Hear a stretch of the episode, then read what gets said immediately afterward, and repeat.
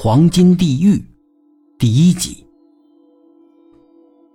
世界上有没有一种东西被大多数人喜爱？有，那就是黄金。没有多少人可以抗拒黄金的诱惑。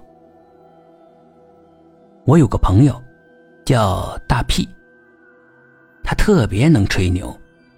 他说。他能够徒手下潜到一千米。我说：“你徒手开潜艇下去的吧？”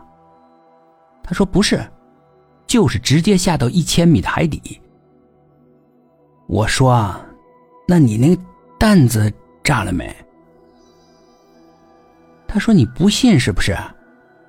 咱们比比，看谁下去的深。我们是潜海的，有条潜规则。”就是不能比下潜的深度，因此我肯定是不会和他比的。但我实在是看不惯他这么牛哄哄的样子，所以跟他说：“你不是厉害吗？有个活儿敢不敢接？”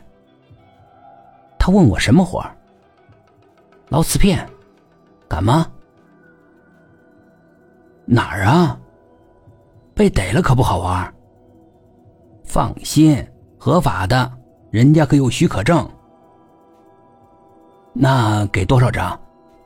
那玩意儿可不好捞，陷在沙里面，一动水都是浑的。我跟他说，捞起来多少斤瓷片，按重量。每斤，每斤两千块，干不干？逗我玩是不是？那玩意儿那么值钱？我跟他说：“这不开玩笑。”他问我有多深。我说：“最深的地方一百五，浅的地方一百。不过呢，那边有一条很深的裂缝，没有底儿，注意点就行。”他说：“这种深度不是闹着玩的，还是算了吧。”我跟他说：“你不是能下潜一千米吗？”这点深度，按说应该没问题吧？他跟我说：“那不一样，那是下去就上来，这个还要搬东西呢。那些瓷片，把管子割断了怎么弄？还算了吧。”我笑着说：“你那管子那么细呀，一割就断。啊，随便你怎么说啊，反正我不去。人为财死。”这可不是闹着玩的。前几天我一哥们就是打捞沉船，下去之后就再没上来，活不见人，是死不见尸的。我就这么不明不白的没了。我跟他说啊，你不去就算了，你别扯没用的咒我，我找别人去吧。